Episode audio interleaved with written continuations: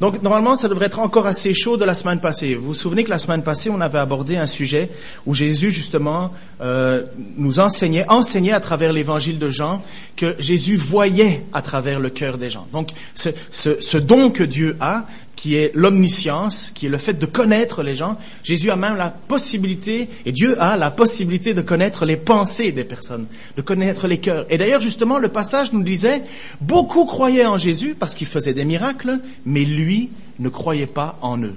Le mot grec, la traduction grecque exacte, c'était beaucoup se confiaient en son nom, mais lui ne se fiait pas à eux. Donc, quelque part, Jésus fait la différence entre une foi de pacotille une foi qui est une foi qui ne dure pas, qui est de la paille, qui brûle très vite, et une foi solide, enracinée, une foi vivante. Et maintenant, dans ce passage que l'on va voir, il va justement dans la huitième étude de Jean qu'on fait, euh, euh, qu'on étudie. Jésus va rencontrer une personne qui s'appelle Nicodème, qui est un pharisien, qui est un homme religieux, qui est un homme qui connaît les Écritures mille fois mieux que chacun d'entre nous ici. En tout cas, pour tout ce qui est la question de l'Ancien Testament. Dans le récit que nous avons vu la semaine passée, nous avons vu que Jésus fait la différence entre une foi qui sauve et une foi qui ne sauve pas. Et c'est important la façon dont Jean, l'apôtre Jean, lorsqu'il écrit son évangile, il veut nous montrer quelque chose. Il veut nous faire comprendre quelque chose. Et, et ces petits passages sur la question que Jésus évalue la foi des gens et peut leur faire confiance ou pas, va introduire trois récits maintenant dans l'évangile de Jean. Il va y avoir ce récit qu'on va étudier aujourd'hui, ce matin, qui est le fameux récit avec Nicodème, donc un homme religieux qui comprend malheureusement qu'il lui manque tout, qui connaît rien, qui lui manque l'essentiel. Il va y avoir après ça un autre passage qui est une femme de mauvaise réputation. Justement, tu l'as introduit quelque peu avec la femme samaritaine qui cherche la vérité. Elle a une mauvaise réputation, elle est adultère, mais elle se pose la question, où faut-il adorer Dieu? Et puis après ça, il va avoir une autre histoire qui est toujours introduite par Jean avec cette question de Jésus connaît les cœurs. Un homme riche, célèbre, mais qui supplie Dieu de désespoir. Le premier personnage, celui de ce matin, c'est donc Nicodème. Nicodème qui, euh, si ma mère, ma grand-mère devait définir qui est Nicodème, elle dirait ça c'est un homme avec qui, à qui on donne le bon Dieu sans confession. connaissez cette expression-là? Le Nicodème, c'est l'homme que vous vous dites, ah ben lui, c'est certain, il est sauvé. Ah, lui, il connaît Dieu. Nicodème, c'est l'homme avec qui on va parler, avec qui on va poser des questions euh, à l'époque. Euh, parce qu'on veut savoir quelle est la volonté de Dieu. Alors on va voir qui Ben, on va voir ce pharisien. Parce que c'est un homme qui est très connu dans son milieu et qui est reconnu. Et si j'ai besoin de savoir quelque chose sur Dieu, je vais voir Nicodème. Et le chapitre euh, introduit ceci. Jean chapitre 3, versets 1 à 12. Et nous allons faire la lecture continue. Donc ce, petit récit. Donc Nicodème pose cette question, il vient de soi et il dit, euh, j'ai oublié je pense une partie, il y avait un homme appelé Nicodème qui était du parti des pharisiens et qui était l'un des chefs juifs. Il vint une nuit trouver Jésus et lui dit, Maître, nous savons que Dieu t'a envoyé pour nous apporter un enseignement, car personne ne peut faire des signes miraculeux comme tu en fais si Dieu n'est pas avec lui. Et Jésus lui répondit, oui, je te le déclare, c'est la vérité, personne ne peut voir le royaume de Dieu s'il ne naît pas de nouveau. Et Nicodème lui demande comment un homme déjà âgé peut-il naître de nouveau? Il ne peut pourtant pas retourner dans le ventre de sa mère et naître une seconde fois. Oui, je te le déclare, c'est la vérité, personne ne peut entrer dans le royaume de Dieu s'il ne naît pas d'eau et de l'esprit. Ce qui naît de parents humains est humain. Ce qui naît de l'Esprit de Dieu est esprit. Ne sois pas étonné parce que je t'ai dit, il vous faut naître tous, il vous faut tous naître de nouveau. Le vent souffle où il veut. Tu entends le bruit qu'il fait, mais tu ne sais pas d'où il vient ni où il va. Voilà ce qui se passe pour quiconque naît de l'Esprit de Dieu. Alors Nicodème lui dit, comment cela peut-il se faire? Et Jésus lui dit, toi qui es maître réputé en Israël, tu ne sais même pas ces choses. Oui, je te le déclare, c'est la vérité.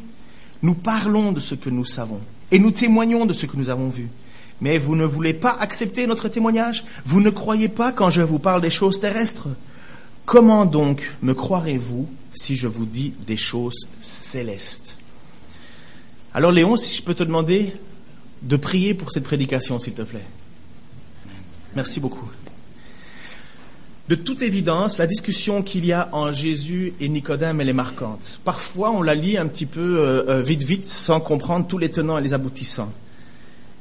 Et la première chose, et souvent on a dit, oh, regardez, Nicodème se cache la nuit et compagnie. Moi, je, je voir autrement.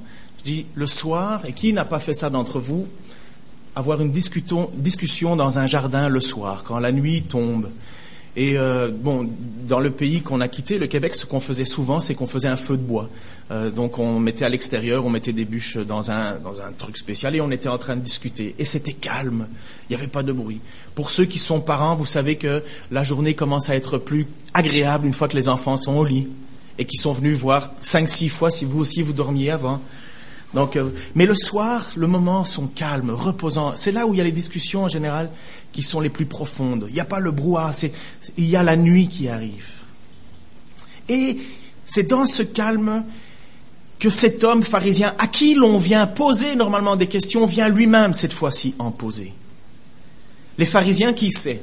Les pharisiens, ce sont des gens qui ramenaient constamment l'observation de la loi à des observations. Ils considéraient, pardon, que, que ce qui était plus important, c'était d'observer les règles plutôt que l'inclinaison du cœur. C'est un petit peu le calcul de oh, j'ai fait suffisamment de bonnes œuvres pour combler mes mauvaises œuvres. C'étaient des hommes excessivement pieux. Ils nous battent à tous les niveaux. Ils étaient fidèles dans leurs dîmes et leurs offrandes, ils étaient fidèles dans les règles et dans les observances de la loi, excessivement fidèles, parce que pour eux c'était le moyen d'être sauvés. Joseph, qui est un historien, dit ceci, dit que les scribes ne se contentent, donc scribes pharisiens, c'est le même ensemble de gens qui sont des, des, enseignants de la loi. Joseph, qui est un historien donc de l'époque, dit que les scribes ne se contentent pas d'interpréter la loi le plus subtilement que les autres, mais imposent au peuple une masse de préceptes tirés de la tradition et ne figurant pas dans la loi de Moïse. Et Jésus déclara justement au sujet de ces interprétations rabbiniques traditionnelles qu'elles n'avaient rien d'obligatoire. C'était des gens qui mettaient des lois sur des lois, sur des lois, sur des lois, sur des lois. Vous ne pouvez pas faire ceci, vous ne pouvez pas faire cela, vous ne pouvez pas faire ceci. Et c'était même pas tiré de la loi, c'était des traditions. Jean-Baptiste allait avoir être très critiqueux sur ces personnes-là. Jean-Baptiste va les traiter de race de vipères. Vous savez, au moment où il venait pour se faire baptiser, Jean-Baptiste est donc au Jourdain et il baptise et il voit des, pharisiens qui viennent aussi pour se faire baptiser. Et Jean-Baptiste les reprend, mais fortement, en disant race de vipères, qu'est-ce que vous pensez qui va se passer? Jésus dénonça justement de ces personnes-là leur orgueil, leur hypocrisie, leur négligence des éléments essentiels de la loi alors qu'ils s'attachaient euh, qu'ils attachaient trop d'importance aux petits détails. Ils oubliaient le cœur de Dieu. Ils ne se fiaient qu'aux petits détails. Et pour eux, c'était normal, parce que c'était ça l'observance de la loi. C'était ça qui, qui, faisait que Dieu allait nous aimer. N'oublions pas le contexte. Juste avant ce que Jean introduit, Jésus voyait beaucoup de gens croire en lui, mais lui ne se fiait pas en eux parce qu'il connaissait leur cœur. Et juste après cela, nous avons maintenant l'histoire de cet homme, Nicodème. Alors en grec, parce que je sais que vous êtes passionné par le grec, pas le grec moderne, le grec ancien, hein, il y a un petit mot qui s'appelle D, D-E, D. Et en grec, ça peut se traduire de deux manières. Ça peut être soit une, opposition, soit une continuation. Donc, le texte nous dit, Jésus ne se fiait pas en eux parce qu'il savait ce qu'il y avait dans leur cœur, D. Néanmoins. Mais néanmoins, alors, est-ce que Nicodème est ce genre de personnage dont on voit une foi et dont Jésus voit jusqu'au fond du cœur ce qu'il y a? Donc, c'est assez particulier parce que Jésus va reprendre cet homme plusieurs fois, mais nous allons voir la suite. Nicodème, donc, arrive dans un temps favorable, de soir, comme pour une discussion sans stress, comme peut-être vous avez déjà vécu cela. Et il pose cette question, Jean, chapitre 3, versets 1 à 3, merci. Maître, rabbi. Donc, quelque part, Nicodème voit en Jésus un enseignant. Nous savons que Dieu t'a envoyé pour nous apporter un enseignement, car personne ne peut faire des signes miraculeux comme tu en fais si Dieu n'est pas avec lui. Et Jésus lui répondit, oui, je te le déclare, c'est la vérité, personne ne peut voir le royaume de Dieu s'il n'en est pas de nouveau. Nicodème est intrigué parce qu'il reconnaît que Jésus vient de Dieu et à quel titre, il ne sait pas. Il sait juste que Jésus vient de Dieu. Il dit, nous savons que Dieu t'a envoyé parce que personne ne peut faire ces signes miraculeux. Mais il ne sait pas qui est Jésus vraiment. Et Nicodème a bien raison de croire déjà, parallèlement à ces gens qui croyaient dans les miracles, Jésus nous dit juste quelques versets plus avant, les gens avaient cru parce que Jésus avait accompli beaucoup de miracles, mais, Jésus ne croyait pas en eux. Et là, Nicodème vient devant lui en disant, nous savons que tu viens de Dieu parce que personne ne peut faire des miracles s'il ne vient pas de Dieu. Jésus avait reproché justement à certains pharisiens qui ne croyaient pas en lui, il disait, mais croyez au moins à ses œuvres, donc mes actions, mes miracles, mes séméones, mes signes, afin que vous sachiez une fois pour toutes que le Père vit en moi et que je vis dans le Père. Donc, Nicodème pose cette question et Jésus lui répond, mais totalement différent. Ça, c'est quand même stupéfiant. Donc, euh, Nicodème fait une introduction et Jésus va, bang, droit au cœur. Il dit, tu peux pas comprendre, tu peux pas voir le royaume des dieux si tu ne nais pas de nouveau. Ça, c'est la capacité que Jésus a de voir au fond du cœur, de connaître nos pensées avant même que nous les exprimions. Oui, je te le déclare, c'est la vérité. Personne ne peut voir le royaume s'il il ne naît pas de nouveau. Il faut juste comprendre l'intensité de ce qui se passe en ce moment. Nicodème est un homme qui fait autorité dans le monde religieux. N'oubliez pas, c'est l'homme à qui on vient poser des questions. Il est là, c'est un homme qui respecte la loi au plus profond de lui. C'est un chef reconnu, certainement âgé, qui, à l'époque, donnait encore un peu plus de crédit. Il reconnaît aimablement et avec raison que Jésus vient de Dieu, qu'il tient son autorité de Dieu. Il veut en savoir plus sur Jésus, sur celui qui fait ses miracles. Et Jésus lui répond, si tu ne nais pas de nouveau, tu ne peux pas comprendre, tu ne peux pas voir, cela t'est caché, tu ne comprendras pas. En termes plus simples, Jésus dit ceci, Nico, tu te gourres. Je traduis. Mon brave, t'es aveugle à moins que tu renaisses une deuxième fois. Alors Nicodème est plus que persuadé, lui, qu'il fait partie des sauvés.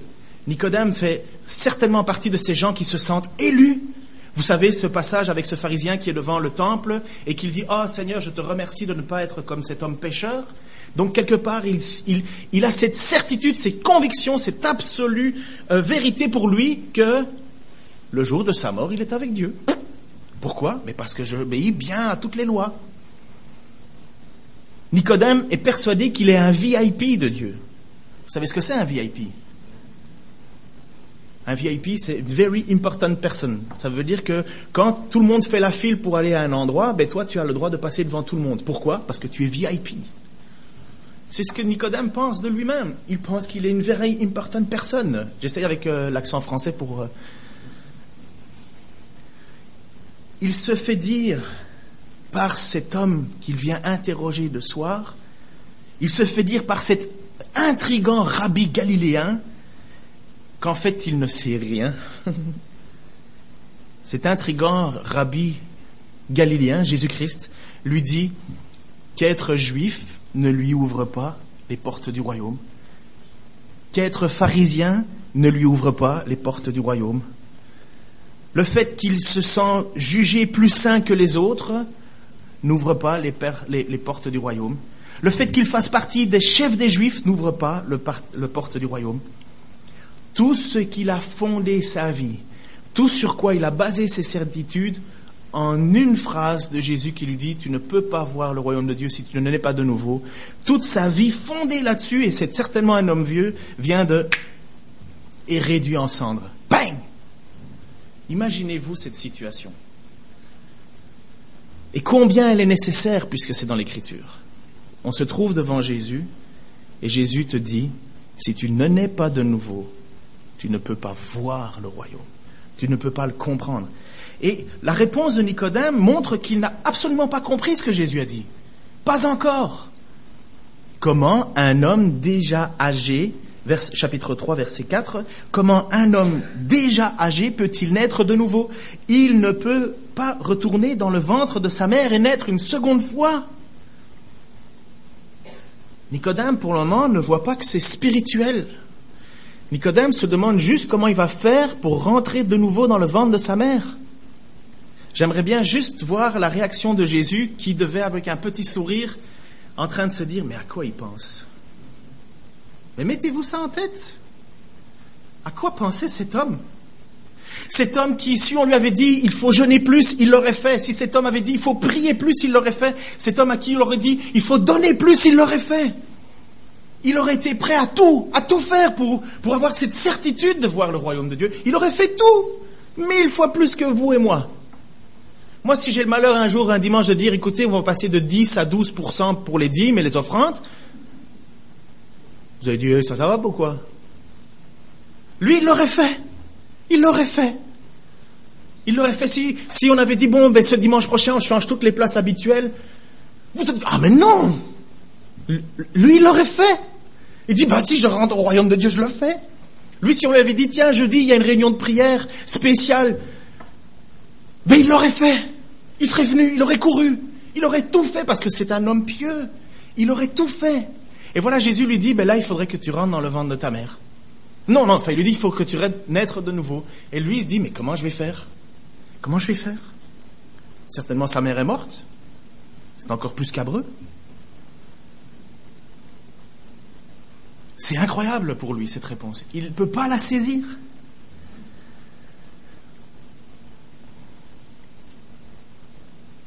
Et Jésus lui dit, euh, oui, je te le déclare, c'est la vérité. Donc au chapitre 3, versets 5 et 8. Oui, je te le déclare, c'est la vérité.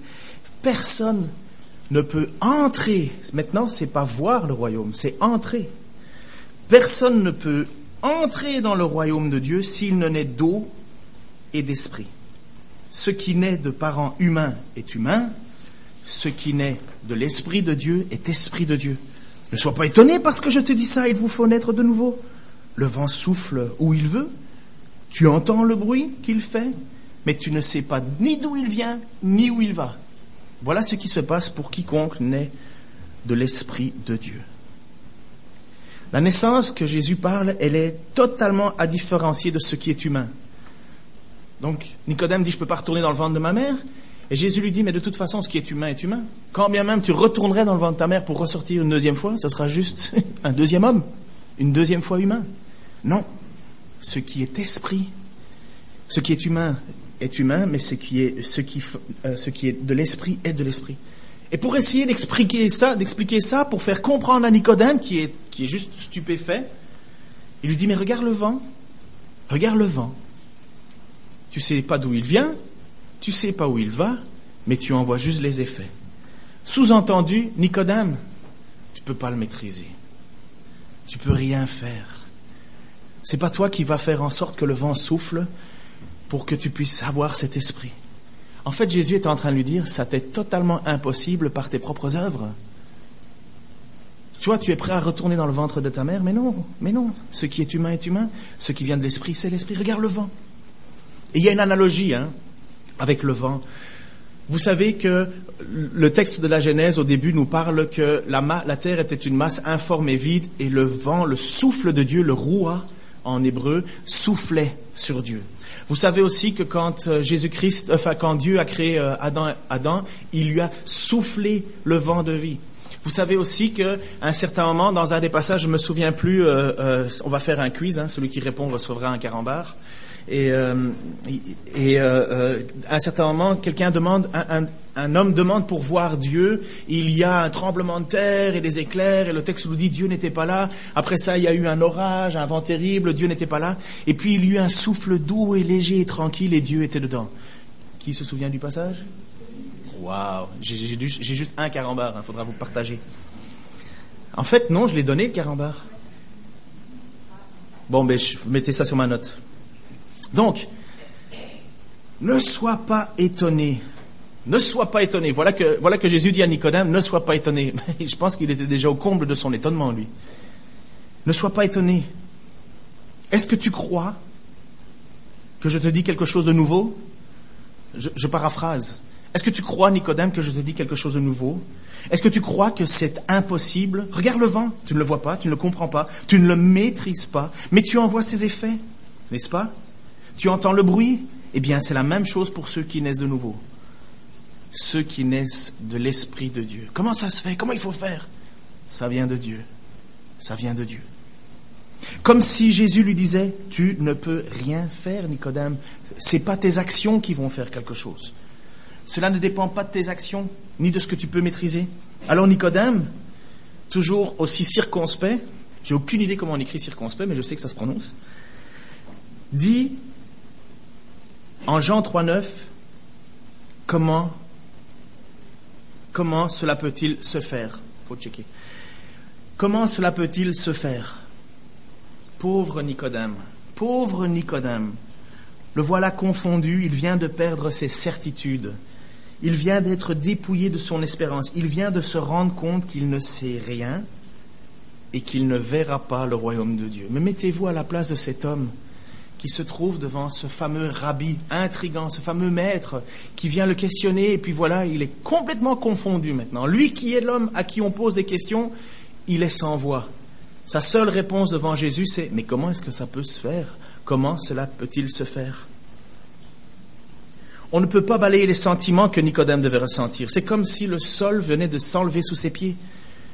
C'est comme si... Et, n'oubliez pas, hein, Nicodème sait que Jésus fait des miracles, que c'est un envoyé de Dieu. Il ne le prend pas pour rien. Nicodème est là complètement intrigué avec son savoir. Il est là devant quelqu'un qui vient de la part de Dieu et cet homme lui dit, tu ne peux pas voir le royaume de Dieu si tu ne nais pas de nouveau, tu ne peux pas entrer dans le royaume de Dieu. Et lui, il dit, mais comment cela peut-il se faire? Dans sa tête et dans son cœur, une tension, j'ai passé tant d'années de ma vie, j'ai passé tant d'années de ma vie à ne pas savoir ça. Et Jésus va enfoncer le clou d'ailleurs. Il va dire à Nicodème, chapitre 3, versets 10 et 12, Toi qui es maître réputé en Israël, tu ne sais pas ces choses? Sous-entendu, mais tu devrais le savoir. Oui, je te le déclare, c'est la vérité. Nous parlons de ce que nous savons et nous témoignons de ce que nous avons vu, mais vous ne voulez pas accepter notre témoignage. Vous ne me croyez pas quand je vous parle des choses terrestres. Comment donc me croirez-vous quand je vous parlerai des choses célestes? Moi, je trouve que Nicodème, là, il passe un mauvais quart d'heure en termes de discussion euh, euh, spirituelle. Il dit, comment cela peut-il se faire? Comment est-ce qu'on fait? Je ne peux pas rentrer dans le ventre de ma mère. Jésus lui dit, mais non, c'est par l'Esprit. Comment est-ce que ça peut se faire? Et, Jésus le regarde en disant, mais tu sais pas ces choses-là, toi qui es maître? Toi qui enseignes tout le monde, tu connais pas cela? Toi qui tout le monde vient ou te voit comme étant un être élu, un super pharisien, un réputé. Les gens courent vers toi pour savoir ce qu'il faut faire pour plaire à Dieu. Et tu as certainement, Nicodème, une réponse pour tout le monde. C'est pour ça que tu es réputé. Et devant Jésus, il est complètement consterné. Jésus lui dit, mais tu es maître réputé en Israël et tu ne sais même pas ces choses. Maintenant, regardons avec un tout petit peu plus de recul. Qui est Jésus? Qui est Jésus?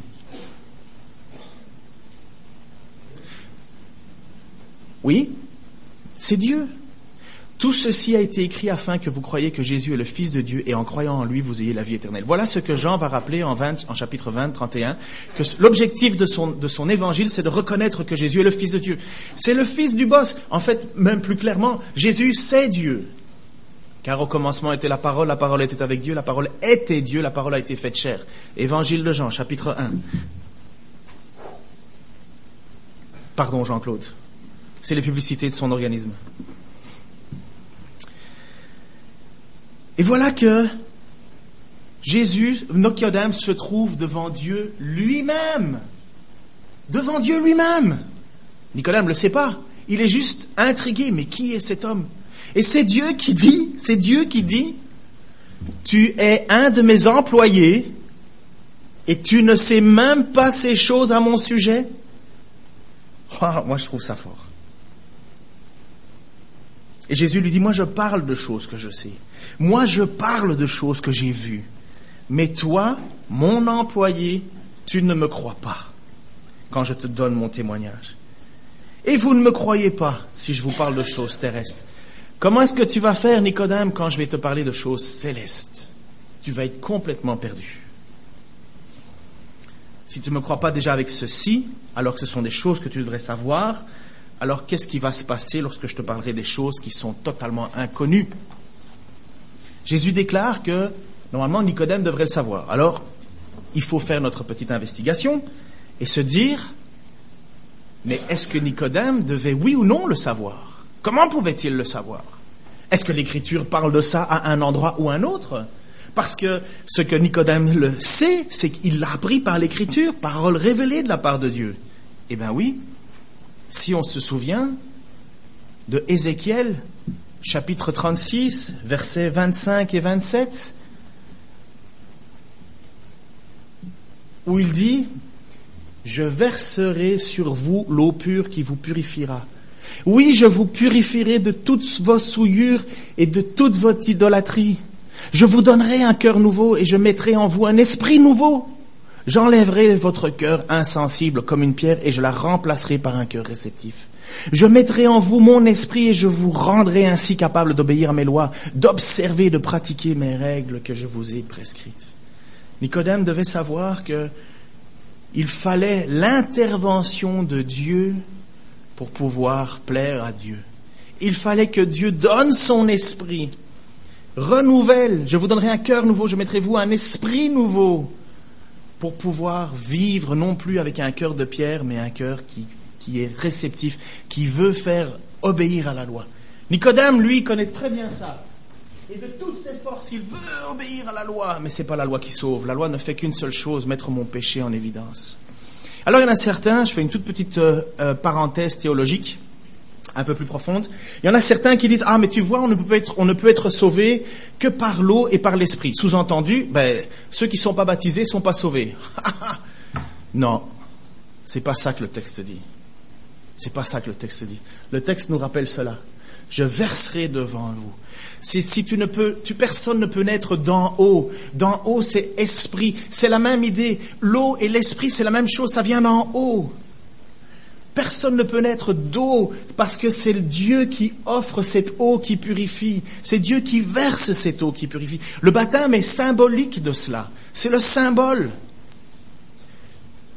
Je vous purifierai de toutes vos souillures et de toute votre idolâtrie. De la même manière que le Saint-Esprit, c'est pas nous qui le pouvons faire quoi que ce soit pour recevoir ce Saint-Esprit. De même manière, cette image avec l'eau qui purifie, nous ne pouvons pas la recevoir. C'est Dieu qui doit nous la donner. Je vous donnerai alors après un cœur nouveau. Et Nicodème est censé savoir cela. Et Jésus lui rappelle, tu es maître en Israël tu sais pas ça. Je mettrai en vous mon esprit, je rendrai ainsi capable d'obéir à mes lois et observer les pratiques. En Joël chapitre 3 versets 1 et 2, voici ce qu'il dit. Par la suite, dit le Seigneur, je répandrai mon esprit sur tout être humain. Vos fils et vos filles deviendront prophètes. Je parlerai par des rêves à vos vieillards et par des visions à vos jeunes gens. C'est quoi prophète? C'est pas que chacun va se faire mettre à, annoncer 10 heures de bonne aventure chrétienne. Ça veut dire gratuit. non, c'est le fait que maintenant nous parlons de Dieu, nous sommes devenus des gens qui proclamons Jésus-Christ. Ce qui était autrefois et proclamer Dieu, ce qui était réservé autrefois aux prêtres, aux, responsables religieux, au peuple lévite, aux descendants d'une de ces douze tribus que Dieu avait choisies pour être ses enseignants. Maintenant, ce sont ses fils et ses filles, et même les servantes et les serviteurs.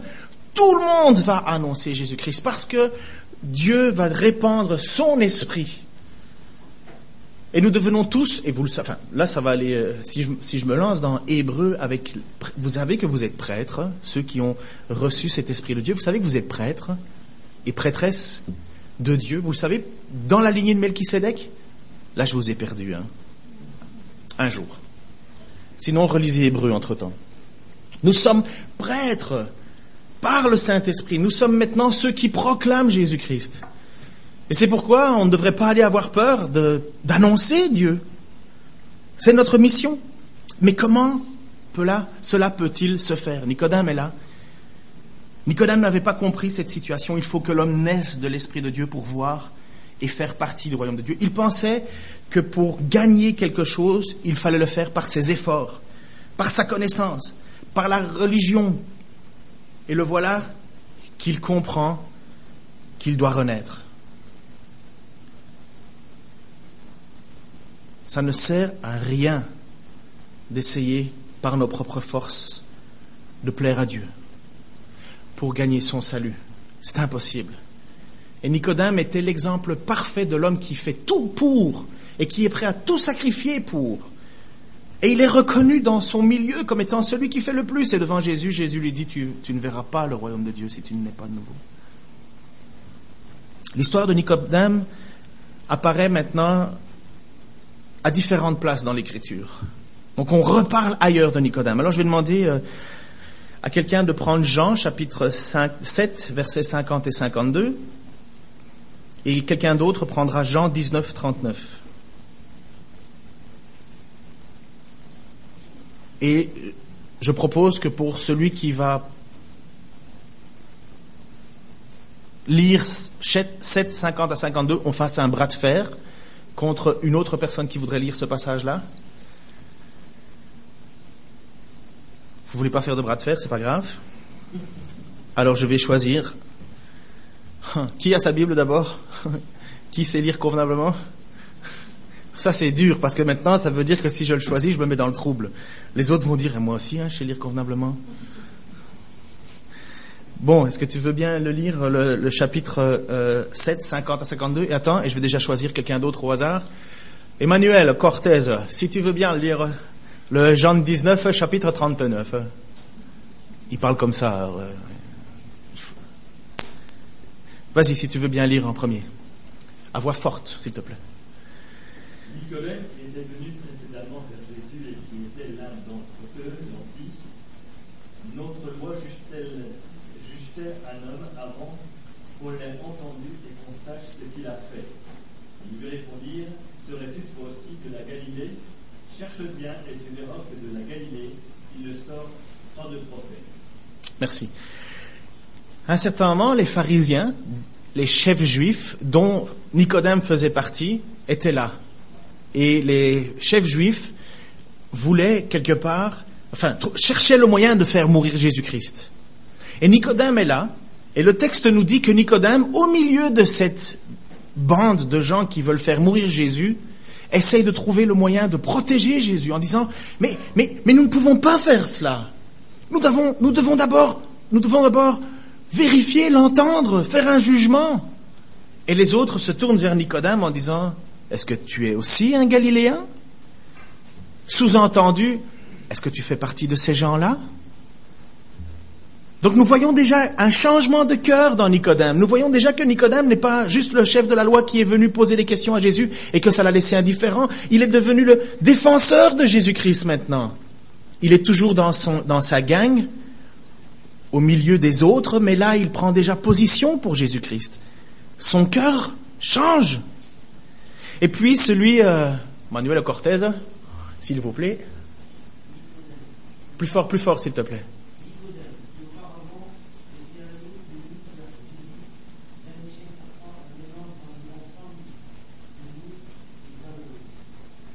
Merci. À l'ensevelissement de Jésus-Christ, Jésus-Christ est mort, il a été crucifié, il est maintenant placé au tombeau. Et de coutume, on, embaumait les corps. C'était comme cela, c'était le rite funéraire. Et qui a payé pour cela? Et qui a payé une somme colossale pour cela? Environ 100 livres romains d'une composition de myrrhe et d'aloès. C'est précieux, c'est Nicodème c'est Nicodème. C'est cet homme qui est venu voir Jésus de nuit pour lui poser comment faut-il faire pour naître de nouveau. C'est ce même Nicodème qui est venu défendre Jésus-Christ au milieu de cette bande qui cherchait à le faire mourir et, lui et eux leur dit, on ne peut pas faire cela selon nos lois. Mais t'es donc un Galiléen, t'es donc comme lui. Et maintenant nous voyons que Jésus est mort et ressuscité. Et la majorité des pharisiens se disaient, youpi! Il est fini, il est parti l'enquiquineur. Et Nicodème, lui, non. Il prend dans sa bourse l'argent pour faire un enterrement digne de cet homme qui a changé son cœur. Et je suis convaincu que Nicodème, même si le texte ne nous en dit pas plus, mais je suis convaincu que Nicodème est ce symbole de personnes qui ont une foi différente de ce qui euh, apparente. Jésus a vu, pardon, je m'exprime mal. Jésus a vu dans le cœur de Nicodème cet homme religieux, cet homme qui était prêt à tout faire pour se sauver, pour plaire à Dieu, pour avoir la vie éternelle, puisque c'était ça sa question, maître, que faut-il faire pour avoir la vie éternelle? Et Jésus a vu dans le cœur de cet homme qui était pourtant un religieux, qui était pourtant, faisait partie de cette race de vipères, de Jésus qui les considère comme hypocrites, comme obscurs, comme éloignant même du royaume de Dieu. Jésus a vu en Nicodème un homme qui avait le cœur à la bonne place. Mais il lui a dit les choses ce qu'il fallait qu'il entende. Ne te fie pas à ta religion. Ne te fie pas au moindre petit détail de la loi. Comprends le grand principe. Si Dieu ne te donne pas un esprit nouveau, tu ne peux pas naître de nouveau. Tu ne peux pas voir le royaume de Dieu et tu ne peux même pas y rentrer. Comment cela est-il possible? À toi, c'est impossible, mais à Dieu, c'est possible. On peut croire que cet homme qui était excessivement religieux. Depuis sa naissance, certainement, a étudié, a lu. Il était certainement dans une suffisance. Il lui semblerait impossible à croire, mais non, Jésus est venu, il a vu le cœur de cet homme sincère, parce que Jésus-Christ est capable de voir à travers le cœur. Et Jésus est capable de voir et de dire, il faut que tu naisses de nouveau. Comment ça peut faire? Ça appartient à Dieu. Alors, je vous invite, c'est mon teasing ici. Mon teasing, ça veut dire ma façon de vous faire revenir la prochaine fois. Jésus va continuer le discours avec Nicodème. Jésus va continuer le discours parce que là, c'est l'entrée, c'est le début. Jésus lui dit, il faut que tu naisses de nouveau. Et la prochaine fois que je prêcherai, donc euh, la prochaine étude sur euh, Jean chapitre 3, euh, Jésus va lui dire comment il faut faire? Alors, je vais quand même vous le donner. Je crois qu'il faut préparer son cœur à vouloir changer. Je crois qu'il faut préparer son cœur à vouloir intimement, et nous-mêmes, hein, même si ça fait 20 ans, 30 ans qu'on est chrétien, Nicodème, ça faisait très très longtemps qu'il était pharisien, se poser la question, je suis sauvé par quoi?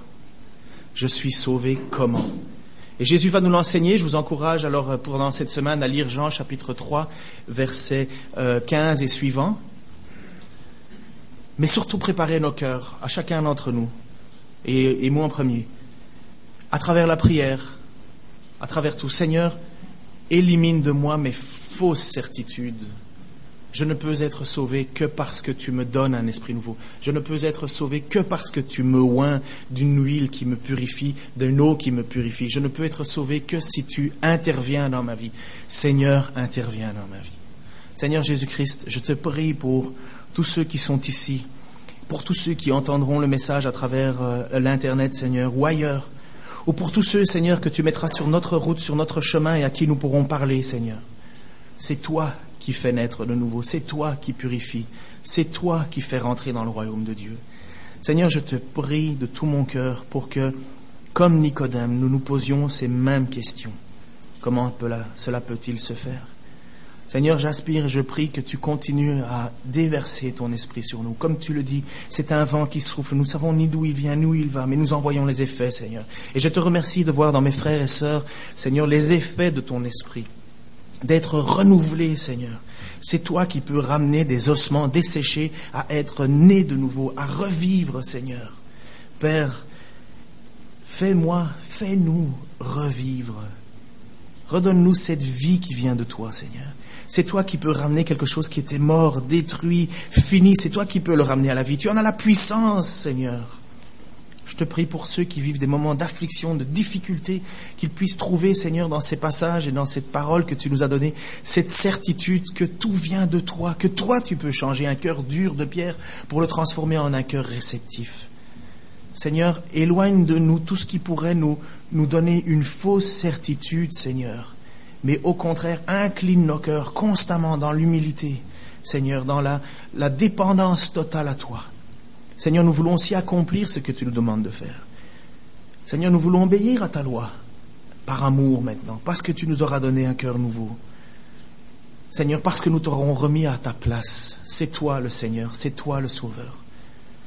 Seigneur, je te prie pour ceux qui ne te connaissent pas, qui te cherchent, qui sont perdus, Seigneur, parce qu'ils ne savent pas vraiment qui tu es. Montre-leur que tu es le Dieu de la seconde chance, que tu es le Dieu qui est capable de ramener ceux qui étaient morts à la vie, qui est capable de nous sauver. Seigneur, tourne et incline nos cœurs et notre esprit vers toi, vers la croix. Parce que cette croix, Seigneur, tu as tout payé.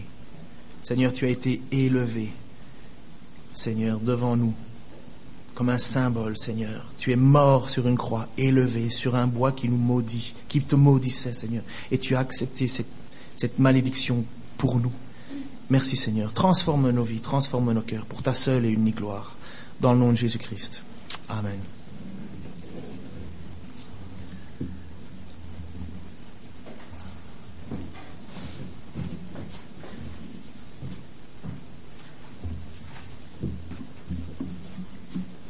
Chantons, louons celui qui maintenant est sur le trône, celui qui, après avoir donné sa vie, après être ressuscité, est monté au ciel, cet agneau de Dieu qui a tout porté pour nous, à l'agneau sur son trône, nous voulons donner vraiment toute la gloire et nous abaisser devant lui, le remercier, être reconnaissant pour son œuvre quand il est avant de partir, il a dit, il faut que je parte, et en partant, vous aurez le consolateur.